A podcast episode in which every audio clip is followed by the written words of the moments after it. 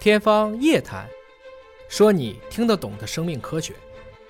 天方夜谭，说你听得懂的生命科学。各位好，我是向飞，为您请到的是华大基因的 CEO 尹烨老师。尹老师好，下面同学好，今天我们来说一说大家都喜闻乐见的话题——长命百岁。哎我们是希望大家健康的长寿，呃，但是长寿的老人很可能身体的健康状况啊不是特别的好啊。你百岁以上嘛，相对会呃，我们一般羸弱叫一些七遗之年。什么叫七遗啊？自己照顾不了自己嗯啊，是那么现在科学家们呢，其实就是要发现这个现象，为什么随着年龄的增长，可能我们的身体状况没有那么好了，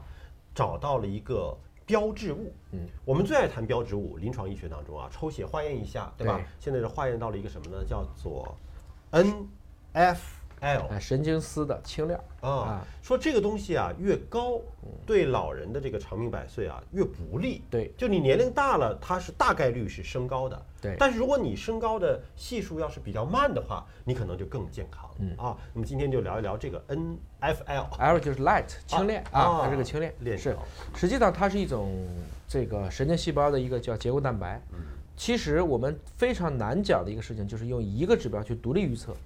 就是我们能发现非常多的标志物，但是哪一个标志物能够独立预测？比如说血糖对于我们糖尿病的独立预测嗯，对对对，血脂就不是一个指标了，血脂有甘油三酯，有胆固醇，有高密，有低密，对吧？其实这就是多个指标去联合预测，所以在这个过程中，如果能找到一个非常具有显著统计学差异的独立因子预测，那它对于临床诊断是有意义的。这就是这篇文章为什么能够发在这个《自然》的子刊上的一个原因。它这个标志物呢，就给出了说每增加一个标准差，对，百岁老人的风险死亡嗯对会增加百分之五十三。是那这个就比例非常大了，对对吧？我血液当中检测出这个多了一个单位，我风险死亡多了一半以上。哎，当然这个也去考虑啊，比如说它原来是一，现在多一半就是一点五，嗯所以有的时候为什么我们标题党的时候通常不写绝对值呢？绝对值大家不看，嗯百岁老人死亡率，比如说百分之一，嗯大学才百分之一啊，嗯但是你要明白，一相对于百分之七十，嗯就是增长了百分之五十啊，嗯就是一百对七十，是不是增长了百分之七十？两个三十五，一百是接近于三个三十嗯五，就是高百分之五十，你明白了吗？所以标题上一般都是写这种相对值，大概率嗯他写那个差大的，啊，他写那个看起来那个数吓人的，看起来明显啊的，这就是理科生的标题党啊，文科生肯定不是这么写，肯定是胆小误入，震 惊，不转不是中国人。对。那这个标志物发现了之后，我们能改变它吗？啊，是这样子。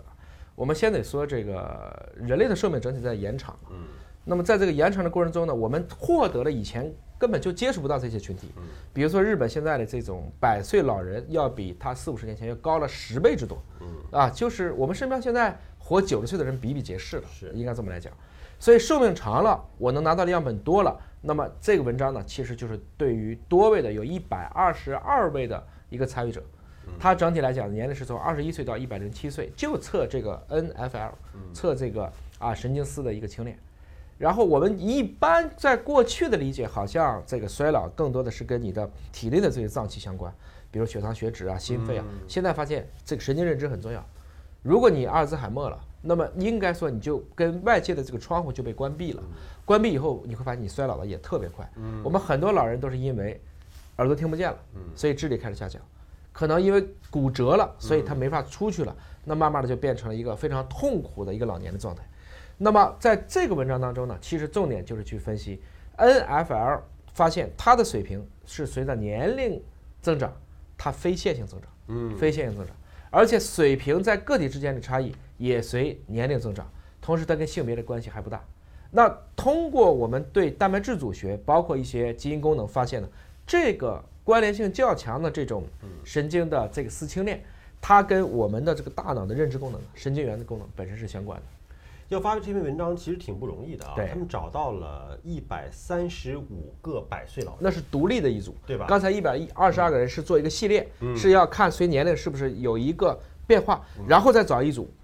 因为有变化了嘛，对我要要找一组验证，这就是独立的百岁老人，一百三十五个人，这是最难的。首先，你找到这么多的百岁老人就很难，对而且他要对这些百岁老人呢随访四年，对，甚至有的直接就是到参与者死亡。他两个要不看四年，嗯四年内如果死了就到那个点为止，他最长是四年，嗯不是说这个人活十年你还最没有，他是截止到这个点。嗯同时，一个是继藏，它的叫做日常生活活动，我们一般叫 ADL，还嗯有一个就是叫做简易精神状态检查，就是看你神志是不是清楚。这两个指标，然后再结合我们的这个神经丝清链一起去对比。所以要做大数据的分析，对其实这种调查取样难度应该是最大的。啊，没错，你找到这么多志愿者，是嗯，而且你要有人力去随访他呀。你想，我就跟随他，最长到四年的时间、啊，对有的可能一直伴随到他，一直到他离开这个世界、啊这里面最后就发现呢，就是这个 NFL，就这个神经丝清链，在这些百岁老人当中呢，平均只是四十九个皮克，嗯，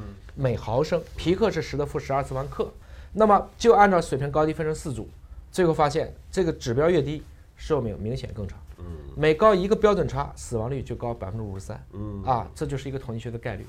同时呢，他也对刚才说的他日常的生活状态，还有一个就是他的精神状态，跟他做了一个相关的关联分析。然后根据他日常的生活分成了，比如说没有残疾的、中度残疾的和重度残疾的，然后没有认知障碍的、轻度认知障碍的和重度认知障碍的，再结合你的这个神经丝清链的高中低，联合去。我们叫多因素分析啊，或者叫多元回归分析，或者叫荟萃分析等等。OK，最后发现这三个指标当中，神经丝清链是更好的预测指标，要好于我对它的日常行为和神经的认知。然后联合分析了以后，又发现，如果你高水平的，就是你 NFL 高，再加上你又有严重残疾，是活不到一百零三的。嗯，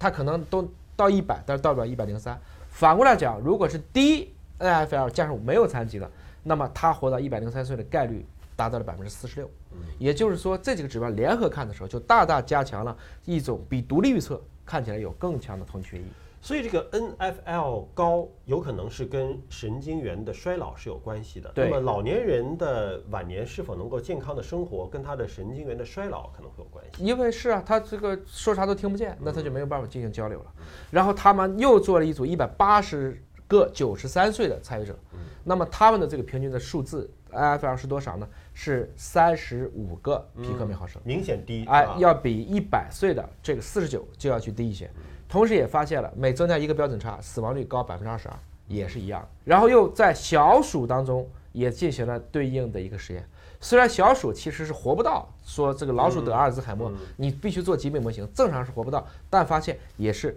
岁数越大，它相关的这个指标就越高。那这其实要找到这个因果哈，就到底是什么原因导致的这个 NLF 高？那我们是否有一种药物可以降解这个 NFL，把 这个它这个量降下去，是否能够缓解这个问题？你研究降 NFL 可能已经是它已经是一个周末的状态了，嗯就一边降，但是你根儿上没去，就等于说我这个家地方漏水，我就拿个盆在那接，这有用吗？我得把那个漏水的地方堵上。嗯对，问题是我现在不知道怎么堵，源头不知道，哎，不知道，所以它今天只是一个独立预测。就是什么把这个 NLF 产生的高现在的不知道。判断呢，这个 IFL 可能是像血浆参与到的这个谷氨酸的调节。我们当时聊过谷氨酸是干嘛这的不？是味精吗？啊，谷氨酸钠是味精，啊但是谷氨酸我们曾经讲过这个故事。啊，人死之前，随着脑细胞大量分泌谷氨酸，大家就就你快乐了就是吧基本上不是所谓的这种特别快的横死。嗯人的死亡的时候都是平静的。这被无数的现在越来越来这个啊相关的研究证明，有过这种濒死体验的人，在最后是非常平静的。嗯这个是很有意思的，就基本上你信啥就来啥。致幻剂。对对对对，我父亲呢有两次非常危险，但是两次跟我说了一个事儿，就是当他觉得他可能要不行的时候，他这个时候脑中出现的不是他信的这些宗教，啊或者说其他的宗教，他看见的是比如说毛主席，比如斯大林，这就代表了四十年代人出生的那代人的记忆。对他的根对深蒂他固的的影响，嗯这种潜意识当中的影响是很，因为两次跟我说的是一样的话，我就相信这应该不是一个瞻望，而嗯是他实实在在看见了。当然，他有一种强烈的欲望，他说我好像还可嗯以，那他就在这个生死的弥留之际把自己拉回来了。嗯这种濒死体验现在其实因为我们的神经生物学、脑科学、功能核磁能监测的指标越来越多了，所以越来越多人去指向性，我如果就是处于一个自己对自己有预期的情况下，就像我们以前说，很多高层知道自己要走了，其实到一个地方，他慢慢的就到了一个入定的状态，实际上这个 IFL 就是调节谷氨酸调节的，无论如何呢，它可能也是完成我们人类执行完我们生命的最后一个程序——死亡程序。这是我们一个设定的程序啊。我们生来那天就知道自己是要死的，我们俩都在慢性死亡当中。但重要的是，在迈向死亡的过程中，我们如何向死而生？如何在你有限的年龄去让自己的生命的广度、长度、宽度、风度，为这个世界上留一点东西？这才是我们活着的意义啊！我们看到了科学的研究呢，对于脑科学的一步一步的，可能是很缓慢的，但是看到了它的进步啊。我们也期待着这种进步不断的持续，早一天攻克阿尔采默症， 早一天攻克脑科学当中的一些未解之谜。好，感谢您关注今天节目，下期节目时间我们再会。